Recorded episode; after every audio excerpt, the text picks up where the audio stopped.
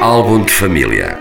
Todas as semanas, reunião obrigatória com os álbuns que fizeram a história e o futuro do rock em 33 rotações. De Elvis a Costello, de Cobain a Capranos, toda a família presente. Uma hora, um álbum. Quartas, uma hora. E domingos, a partir do meio-dia. Álbum de família. A edição de hoje do álbum de família será mais uma daquelas sobre gigantes, uma tarefa quase hercúlea e uma espécie de missão impossível. Falar de um nome que supera o de uma banda, por si só, também histórica. De um talento tal que, pela intensidade artística e fatalidades da vida e do destino, se converteu num mito. E, com ele, a banda que se imortalizou na história do grunge. Longe de perfeita, como sou, Prometo apenas que darei o meu melhor para lhe tentar fazer jus. Estamos nos fantásticos anos 80, mais concretamente em 1984, na meca do grunge. Sabem bem de que localidade falo. É lógico, Seattle. Um jovem aspirante a artista, Chris Cornell, cantor e baterista, junta-se ao guitarrista Kim Tail e ao baixista Hiro Yamamoto. Desde logo, a voz de Cornell começou a assumir um papel de destaque na dinâmica deste grupo, que está em vibrante mutação e desenvolvimento. Quando se apercebem do impacto que a voz de Cornell tem, rapidamente somaram o baterista Scott Sandquist para que Chris assumisse na íntegra a posição de carismático vocalista como todos o conhecemos. Scott, o substituto na bateria, não se manteria na banda por muito tempo. Não conseguiu conciliar a vida de pai de família com a exigência e loucura que é ser membro de uma banda emergente no caótico e frenético grunge de Seattle, pelo que desistiu do projeto. Encontraram, porém, passado algum tempo, alguns em 86, um ótimo substituto no talentoso Matt Cameron. Em 89, o fundador Yamamoto decidiu saltar do barco musical que se agigantava gradualmente Soundgarden, e foi Jason Everman e, passado bem pouco tempo, Ben Shepherd a reclamarem para si mesmos o papel de baixista do promissor grupo de Seattle. Jason Everman, que, aliás, conseguiu feito ser dispensado de duas das mais aclamadas bandas da história da música. Verdadeiros grupos de titãs. Refirma Nirvana e a Soundgarden, é claro. O grupo começou por trabalhar no primeiro EP Screaming Life, que editaram em 1987, pela editora independente Sub Pop, que, como tantas vezes referi nas tantas edições passadas, sobre bandas emblemáticas do grunge, foi fundamental para o crescimento e expansão do género. Para além de Soundgarden, a Sub Pop, como sabemos, assinou outros gigantes, como os Nirvana ou ainda Mudhoney, só para nomear alguns. Pela Sub Pop lançaram ainda o EP Fop, lançado um ano depois, e em 1990, a compilação dos dois trabalhos que inicialmente apresentaram o som dos míticos Soundgarden ao mundo do grunge underground, pelo menos nesta fase embrionária. Mas estava na altura do quarteto se apresentar nos longa duração. E a estreia deu-se em 1988 com o disco Ultra Mega OK, mas desta vez pelo selo da também editora independente SST Records. Uma estreia logo fortíssima, porque ainda que o álbum não tenha vendido muito, conquistou um Grammy em 1990. Por esta altura, uma editora bem maior, a A&M Records, estava já sedenta por contar com o Soundgarden na sua lista de bandas, mas o grupo resistiu ao apelo do sucesso e escolheram numa primeira fase manter-se na cena underground que respeitavam, chegando mesmo a rejeitar o contrato com a A&M mas o Grammy revelou-se uma prova de atestado do sucesso que estaria por vir para os norte-americanos, e esse facto não deixou a editora desistir. E conseguiu mesmo convencer o Soundgarden a assinarem por eles. Com o qual lançaram já o segundo LP, Louder Than Love, em 89. Dois anos depois, editam o espetacular Bad Motor Finger, o primeiro a contar com Shepard no baixo e que é incontestavelmente o maior sucesso até à data atingindo o 39 lugar na Billboard 200 e conseguindo uma aprovação generalizada pela crítica e pelos fãs. A antecipação relativamente a este discaço e nosso eleito álbum de família em destaque esta semana era muita desde 1991, ano em que o antecessor e maior sucesso do grupo até então foi lançado. Falamos, é claro, do quarto álbum lançado pelos inimitáveis históricos Soundgarden, Super Unknown. E é com este incontornável trabalho que vamos abanar a cabeça sem parar com as músicas Let Me Down, My Wave, Fell on Black Days, Mailman e a faixa que encerra esta sequência inaugural é vibrante e frenética que dá nome a este trabalho.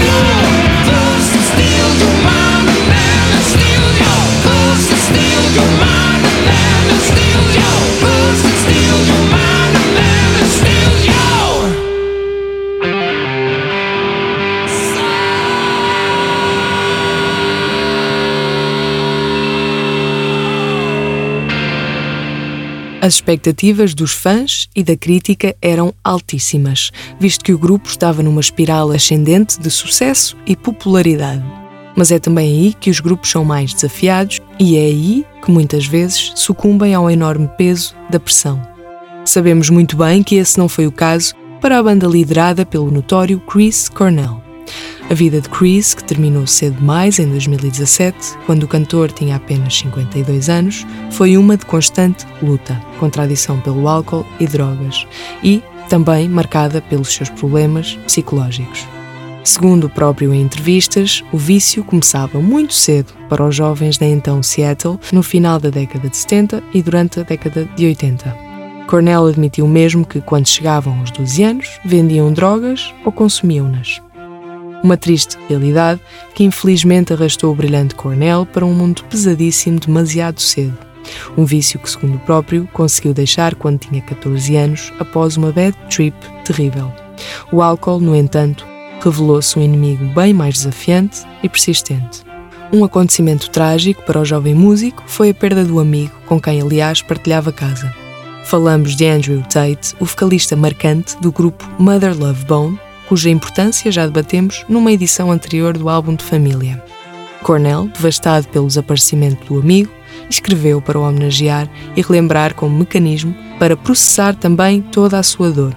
Canções essas que, favorecidas pela união de Cornell com o baterista do Soundgarden, com os ex-Mother Love Bone e ex-Green River Jeff Ament e Stone Gossard, somaram ainda Mike McCready e Eddie Vedder, todos eles brilhantes músicos, já aqui muitíssimo destacados no programa, para formar a banda mítica, a banda de tributo a Tate, Temple of the Dog.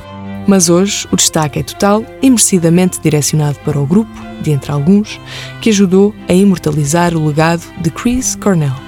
A primeira banda que apresentou ao mundo a capacidade inquestionável e inesgotável, tanto no que diz respeito à composição lírica, como ao portento que guardava tal e qual um tesouro nas suas cordas vocais. Simplesmente brilhante, e, para o comprovarmos mais uma vez, voltamos ao álbum de família Super Unknown, editado em 1994, que revisitamos hoje com as canções Head Down e Ponham os Cintos, porque em seguida escutamos aquela que é para mim e para muitos de vocês, com toda a certeza, uma das melhores músicas que o grunge nos deu. Uma música que, pela sua genialidade, ultrapassa qualquer género, categoria ou caixinha. Um verdadeiro clássico. Leva-nos numa viagem musical de tal modo rica e cheia de camadas que não queremos que acabe. Falo, é claro, da One and Only Black Hole Sun, a que se segue a também muito boa, sem surpresas, Spoon Man, depois Limo Wreck e ainda The Day I Tried to Live, que é possivelmente neste trabalho e na carreira de Cornell, uma das que melhor nos mostra o seu incrível alcance vocal. Que cantor fantástico!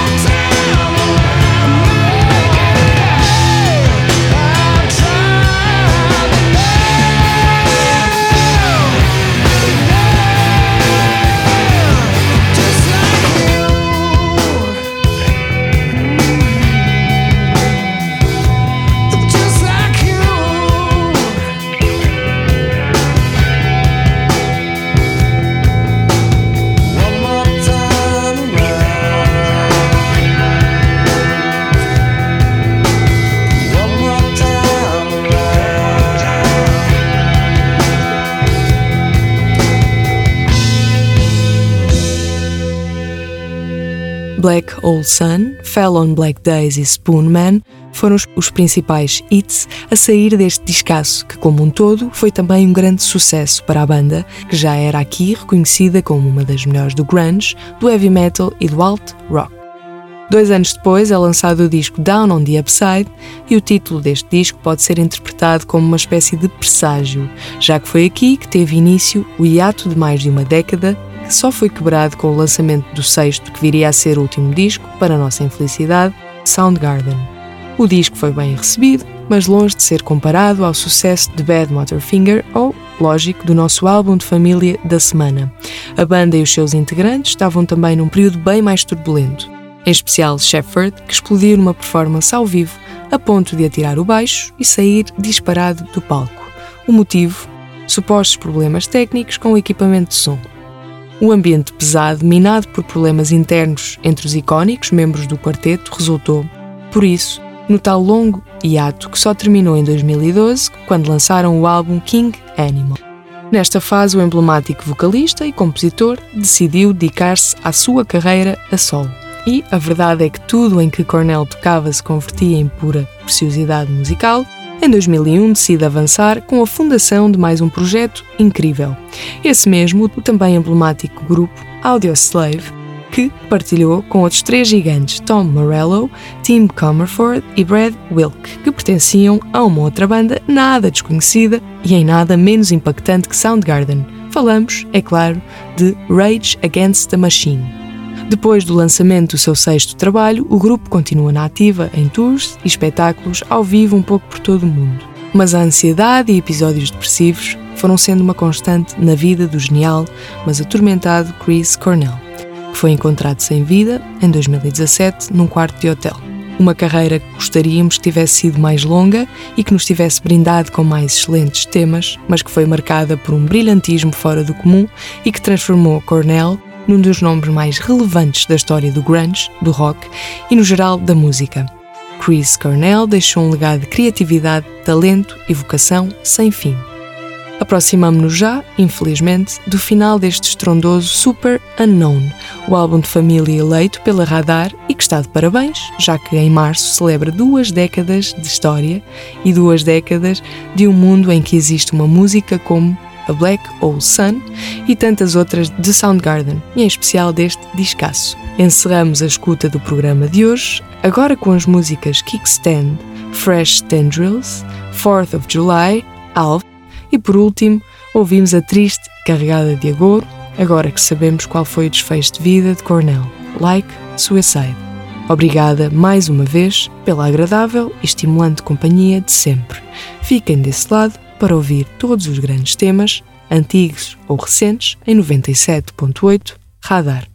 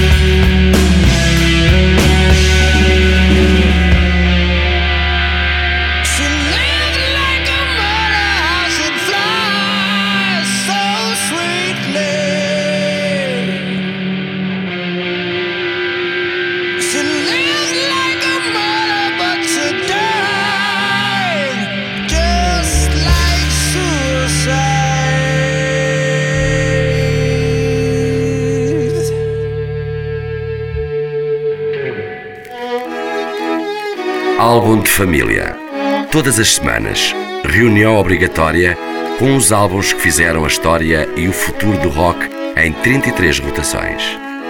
De Elvis a Costello, de Cobain a Capranos, toda a família presente. Uma hora, um álbum. Quartas, uma hora. E domingos, a partir do meio-dia. Álbum de família.